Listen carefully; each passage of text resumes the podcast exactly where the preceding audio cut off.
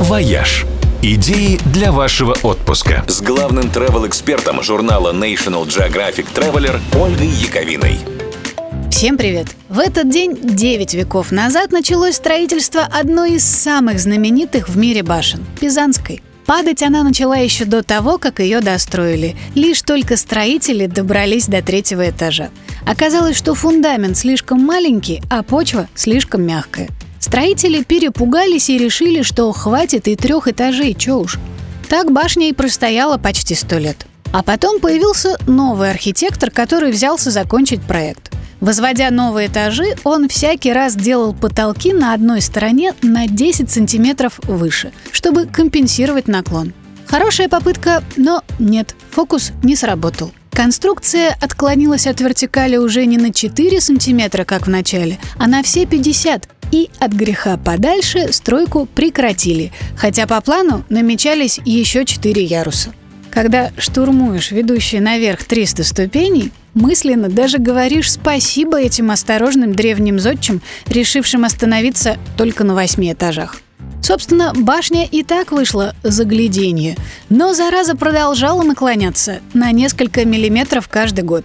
В конце концов, когда уклон достиг уже 10 градусов, городские власти объявили конкурс на лучшую идею по спасению Пизанской башни. Каких только проектов им не предлагали.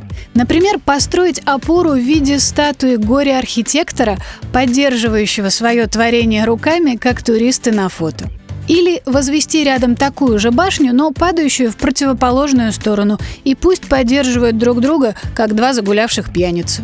Предлагали прикрепить к вершине колокольни огромный воздушный шар или пустить вокруг трамвай, чтобы трамбовал почву и останавливал процесс осадки. Лишь в 90-е годы решение наконец нашли. Было установлено, что под южной стороной здания грунт намного мягче, чем под северной. И, удерживая башню при помощи стальных тросов и противовесов, этот жесткий грунт очень аккуратно и кропотливо выбрали.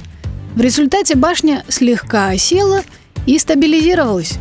Падение, продолжавшееся 8 веков, остановилось. Более того, Исследования, проведенные в прошлом году, показали, что наклон ее уменьшился на 4 сантиметра. Она выпрямляется. И, возможно, еще через несколько веков наши потомки таки увидят ее прямой, как и было задумано. «Вояж» – радио 7 на семи холмах –